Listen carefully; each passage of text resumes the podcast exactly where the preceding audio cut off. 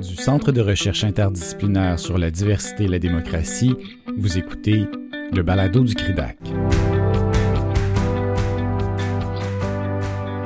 Le colloque virtuel John Burroughs, la Constitution autochtone du Canada, tenu les 8 et 9 avril 2021, a donné lieu à des échanges passionnants que cette série spéciale du balado du CRIDAC vous donne l'occasion d'écouter ou de réécouter.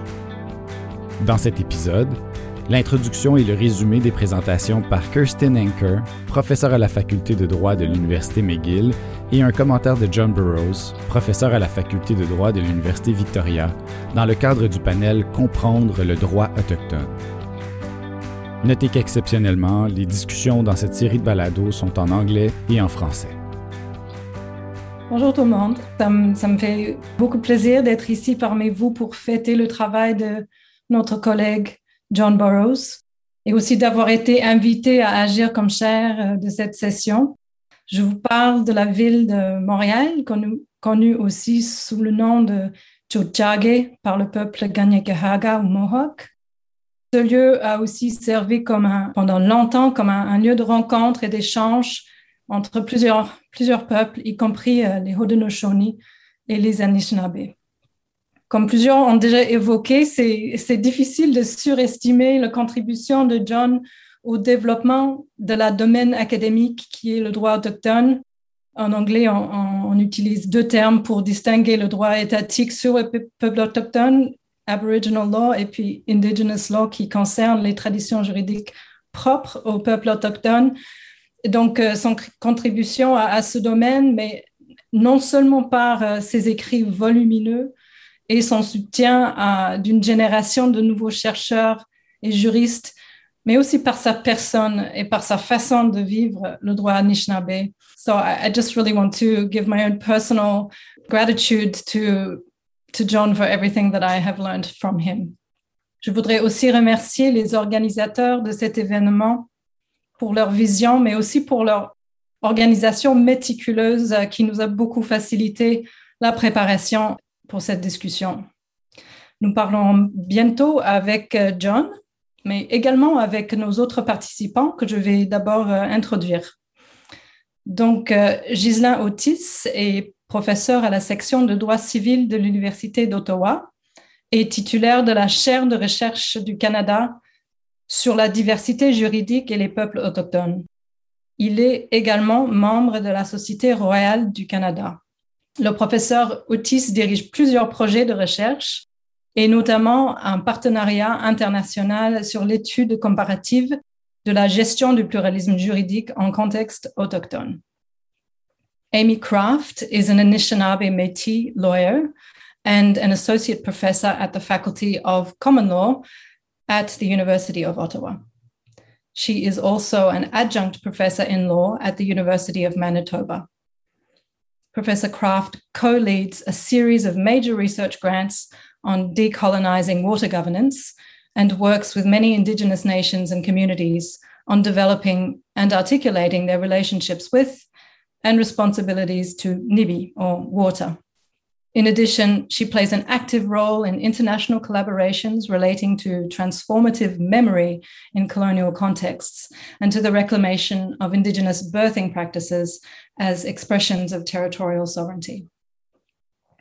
Aaron Mills is a Bear Clan Anishinaabe from Couchiching First Nation in Treaty 3 territory. He's assistant professor in the Faculty of Law at McGill University uh, since 2018 and my colleague. I'm very happy to have him as my colleague. And he holds the Canada Research Chair in Indigenous Constitutionalism and Philosophy. Also, recently received his PhD in law from the University of Victoria with uh, John Borrows as his supervisor. His work focuses on Aboriginal conceptions of legality and the relationship between Aboriginal and Canadian constitutional orders. In both his research programs and his teaching activities, Aaron is guided by the teachings of the Aboriginal communities with which he is actively engaged. La dernière capsule de notre session était le fruit d'une collaboration entre Doris Farger, Nicolas Houd et Gabriel Paul, que je présente ici donc en équipe. Doris Farger est professeur au département des sciences juridiques de l'Université de Québec à Montréal. Elle agit à titre de co-directrice des cahiers du Sierra. Grâce à ses recherches sur le terrain, Doris Farger a acquis une connaissance approfondie des traditions juridiques autochtones et plus particulièrement Innu. Plus récemment, elle s'est intéressée aux différentes approches de penseurs autochtones, dont John Burroughs, pour enrichir les réflexions sur la personnalité juridique des fleuves. Nicolas Houd est professeur au département de sciences politiques de l'UCAM. Ses recherches portent sur la négociation d'ententes de cogestion territoriale entre les autochtones et les États, ainsi que sur les aires protégées gérées par les autochtones. Ces recherches l'amènent à développer de nombreux partenariats de recherche avec les communautés autochtones, notamment le Conseil de la Nation Atikamekw, avec lequel il collabore depuis près de 20 ans.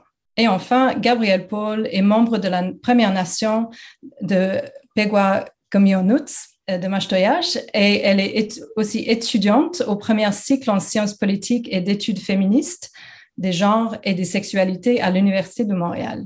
Détentrice d'un diplôme d'études collégiales en journalisme, elle travaille depuis 2018 pour l'organisme Espace Autochtone.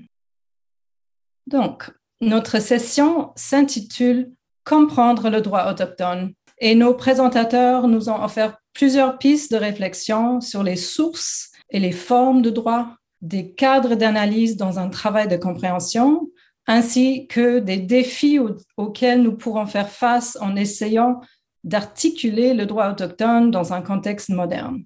Un de nos points de référence est une méthodologie développée par les professeurs Napoleon et Friedland, appelée maintenant le Victoria School, l'école de Victoria, qui travaille, comme nous explique le professeur Otis, avec les récits d'une communauté donnée pour en extraire des normes à la manière d'un juriste en common law, qui puisse euh, la jurisprudence pour les règles de droit et pour en observer les processus décisionnels. Un projet de recherche typique va voir euh, la chercheur collectionner des récits, soit publiés, soit racontés par les membres de la communauté, et les analyser et de faire euh, une synthèse en vue d'articuler le droit dans un domaine spécifique tel que la gestion des ressources naturelles ou de l'éducation des jeunes. Et, ce travail de synthèse, euh, c'est que le professeur Otis qualifie de, de travail doctrinal. Euh, donc, un chercheur va faire tout le long de ce travail en, consultation avec les aînés et ceux qui sont les gardiens de la connaissance. Dans sa capsule La quête de l'ordre juridique autochtone, l'école de Victoria entre le droit savant et le droit vivant, le professeur Otis nous offre un cadre généralisé pour comprendre la propagation de la substance juridique. C'est-à-dire, euh, il propose trois façons par lesquelles le droit se transmet. Premièrement, le comportement, qui est plutôt euh, un droit spontané, gestuel et, oral. Deuxièmement, le, commandement, qui est émis par une autorité euh, par, par voie de mots explicites. Et dernièrement, l'enseignement ou les paroles qui sont euh, les réflexions sur le droit, pas nécessairement le droit lui-même, et euh, ça peut peut être dans la forme de, par exemple, paraboles ou, de récits. Le professeur Otis conclut que si le travail de l'école de Victoria est basé sur les récits comme une façon d'enseigner le droit, le produit ne sera pas du droit effectif tant que ce n'est pas adopté ou actualisée par les membres des communautés autochtones. Cette dernière étape reste finalement une question de choix et de l'autodétermination. John Burroughs' book, uh, Canada's Indigenous Constitution, provides a, um, a list of different sources for Indigenous law. And one of the most intriguing and difficult for Western jurists to get their head around is law from the land. In her capsule, Understanding is Living Pathways to Indigenous Law, Aimée Craft elaborates on this particular source in connection with two values running through Anishinaabe law, namely wisdom and honesty. Both of these emphasize a kind of mindfulness with respect to our situated experience on the land as teacher. And to my ears, I think it's the experiential and pedagogical aspects of taking the land or understanding the land as law um, that suggests a different way of understanding legal sources, perhaps less of an authoritative direction and more uh, as a resource for thinking. As Professor Craft notes, this characterization allows for diverse ways to experience and intellectualize law among individuals, and thus room both for disagreement as well as room for freedom, choice, and agency. Indeed, this uh, idea of resources for thinking is how Aaron Mills articulates a point of contrast in the analytic frame that he offers us for understanding Indigenous law in his presentation that has the title How Can Indigenous Law Interact Productively with and Within the Canadian Common Law Tradition? A reconsideration of Indigenous Constitution. So, on the one hand, he is sort of a, a two part uh, two part contrast. On the one hand, there is a conventional paradigm that you know anyone who's studied law in a university is familiar with that takes the core form of law to be a norm. That is a generalized propositional statement of something that is or ought to be and that can be applied to specific situations. On the other hand the alternative paradigm at least in the anishinaabe context that um, Professor Mills is working in, we have law as an internalized set of resources learned in the context of relationships that teach us how to act responsibly with respect to those relationships in a specific situation. Both paradigms for law are integral to a broader way of conceptualizing and living in the world. So, if one form of law, rules, is used to articulate law that comes from let's say, an indigenous way of living in the world, it's not so much a translation, but a different book altogether. Enfin, dans la dernière capsule, les constitutions, constitutionnalismes autochtones au Québec, état des lieux et pistes de réflexion, la professeure Doris Fargé a partagé avec nous la façon dont le travail de John Burroughs, Val Napoleon, Hadley Friedland et Aaron Mills a informé le travail collaboratif que son équipe a entame avec la Première Nation Innu de Pegwa, euh, et par rapport à leur projet constitutionnel.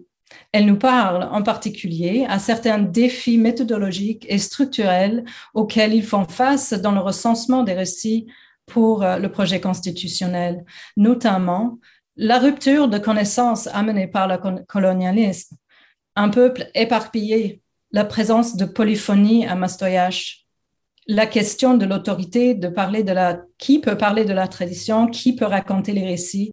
Donc cette question qui entraîne les relations de pouvoir entre autres.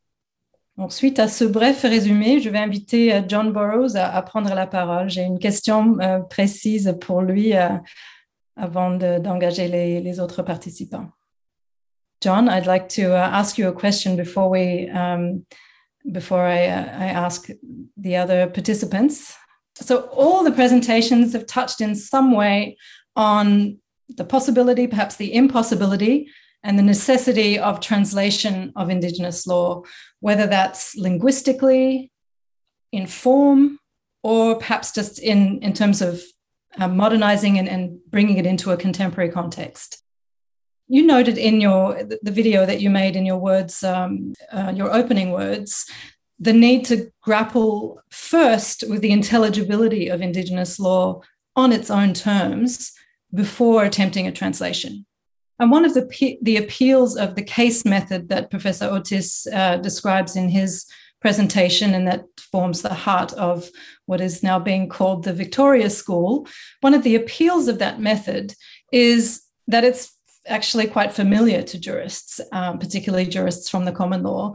And it's been a powerful tool for that reason to persuade a wide audience uh, about the existence and intelligibility of Indigenous law. So judges can read the case uh, syntheses and, and and grasp something concrete about Indigenous laws that they might potentially apply in their own decisions professors have a ready kind of module that they can include in their in their teaching in class.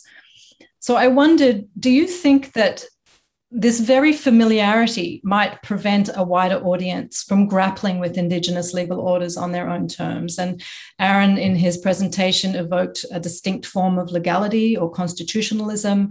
Aimée has highlighted the well, the, the the real dedication and long time that it takes to learn um, in situated ways uh, experiential ways in learning from the land. Uh, perhaps you have other features in mind about what it would mean to grapple with Indigenous law on its own terms too.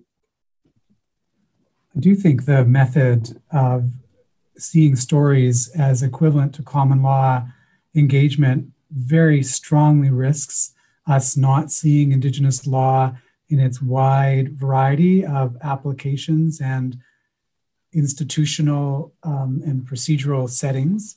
The um, use of that method can lead to confirmation bias, where people only see what they already see, and that then becomes a block rather than a bridge to introducing you to another set of ways that people might go about thinking about law and practicing law and understanding the differences of opinion that exist within Indigenous communities, how those are dealt with, and then the distinctions between Indigenous communities amongst themselves and then between Indigenous communities and, and broader Canadian political authorities. So there is grave and great risk in using this, uh, this methodology. At the same time, there's risk in whatever we do in the world, but this risk comes with a power imbalance that's already built into um, the way people understand. And so, uh, what do you do in that instance? Well, it's a, it's a gesture towards the understanding that a space can be recognized that has its own measures of legitimacy, authority, uh, replicability, understanding. And so for, for me, uh, I, never use the IRAC method in teaching, uh, at least in the, the law school setting. Uh, maybe once or twice a semester will I do that, but sometimes not. And the idea is to see the stories in the way that uh, reflections on or creating teaching opportunities for uh, pulling uh, people um, by persuasion into another another um, set of opportunities. And so I, I don't want to dismiss the methodology as an important piece. We have an Indigenous law research unit here at the University of Victoria. We work with 43 communities. Um, those communities use that uh, method often to then identify some of the commonalities that are there within their tradition. That's a way of inviting people to participate when you don't know where to start. Uh, but things sometimes quickly moved other directions and, and other kinds of activities are produced. Uh, songs uh, might be sung for constitutionalism, or uh, you might uh, have a, a, drafting of an instrument uh, that could occur. It's not that it doesn't have its place, uh, but it's it, it, I do worry about it taking up kind of a, a central place. So I think I'll stop because there's so much more to say about this, but I'm really appreciative of the way that different people have engaged on this front, and um, I, I, find lots of, of guidance in, in the comments that have been given. Yeah, I guess I just I would follow up on um, one thing because the question of translation makes sense when you're you know how do you get uh, an audience who has no experience with indigenous law or even with indigenous peoples to kind of get it? And so there has to be some kind of entry point. And so i wonder you know this the session's entitled understanding indigenous law or you know but it may not be the same process that's needed for for different people. And i wondered do you think there is a difference in the way that indigenous people and non-indigenous people or perhaps insider and outsider learners will or ought to be grappling with indigenous law so that's a great question and i see that again in the papers that were presented and i, I say the answer is depends um, different communities have different processes and different degrees of connection to a more historic sense of uh, the way that they've oriented their governance and their decision making. Even within a community, you can have quite a bit of a diversity of uh, understanding of the ways that are available to us to provide guidance so that it's not just an arbitrary, unilateral expression, say from a band governance or an elder, uh, etc. So the, the, question of translation isn't so much just who you are um, and where you're situated, but it's also a contextual uh, determination, like Aaron talks about in his uh, paper, where you have to kind of discern what is needed in that instance. And in some instances, I think discernment would say, let's introduce this IRAC model to people: issue, reason, um, you know, conclusion, etc that uh, could give them uh, a starting point to engage. Others that would just be wholly inappropriate, and uh, and you don't know till you get there. Uh, and if, if you you know listen uh, in the way Doris and her team talks about the work to the community and work with the community, they'll give you guidance as to um, what translation looks like. Because when you have those initial conversations with them, it'll quickly become clear uh, which of the kind of 10 or 20 directions you might be able to go. So this isn't to come with a cut and paste method um, that you would work into a community with. If the community wants that method, then by all means, uh, but there's risks there, but there's risks again with anything. Écoutez la suite du colloque John Burroughs, la Constitution autochtone du Canada, dans les balados du CRIDAC. Merci d'avoir été à l'écoute. À la prochaine.